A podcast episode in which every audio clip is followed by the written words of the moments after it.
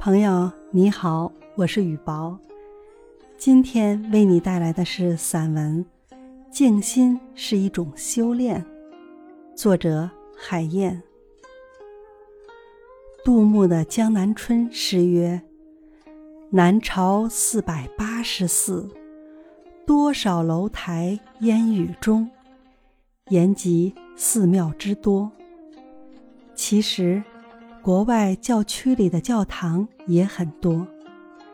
我国的寺庙大都选址在风光秀丽的清静之地，而教堂则建在人群聚集的市井之中。无论建于何处，寺庙和教堂都弥漫在静的云雾之中。庙宇在安静中求静，教堂在闹市中求静。静是什么？静是一种感觉，静是一种境界，静是一种追求，静更是一种修炼。我和朋友交换过，在教堂里。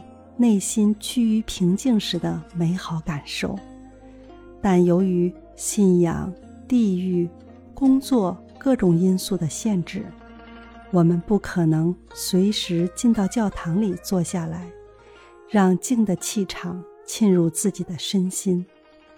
寺庙又远离市井，明刹古寺多隐于名山大川或郊野丛林。路途遥远，随喜一下也要有足够的空闲时间。其实，能够让心平静下来的方式是很多的，比如运动、郊游、品茗、打坐。总之，任何一种都能让身心放松、平静下来。一位好友最近几年增加了跑半马的爱好，这与静好像是对立的。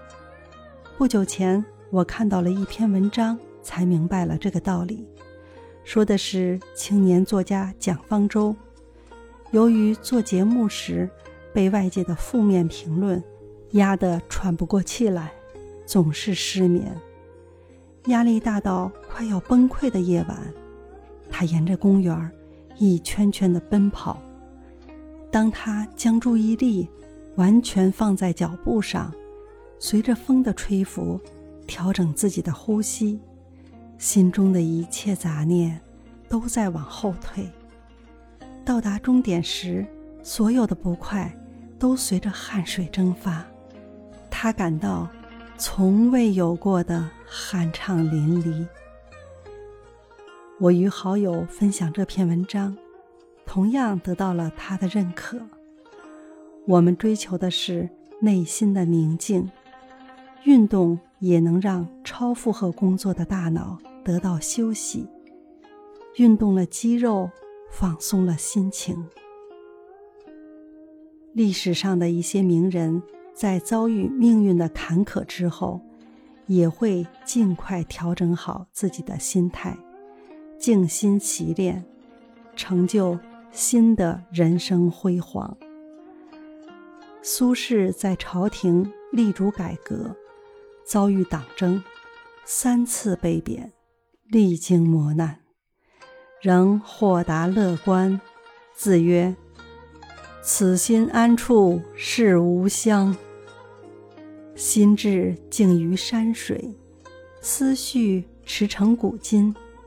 诗词歌赋，清新自然；游记散文，气势磅礴；政治见解，犀利独到，为中华文化留下了传颂千古的名篇。中国哲学家王阳明被贬龙场悟道，创立知行合一的理论，开启了自己。立德、立功、立言的波澜壮阔人生。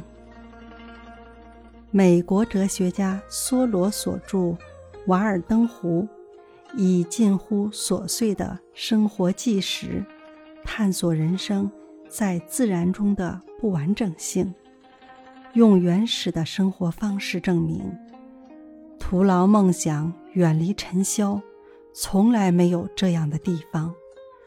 我们内心含有一泓清水，大自然的精气萦绕其间。我们能找到一个安静的地方，选择一种静心的方式，达到内心平静的状态。但静心不是目的，静心只是过程，是我们为了认清现实、理清思路、探索真谛的必要修炼。既然静心是一种修炼。就不能期望短时间具有这种能力，需要长期过程的磨练，形成遇事冷静沉着的定力。没有人生来就如此从容，那是修炼后的一种境界，是人的心智升华后的一种结果。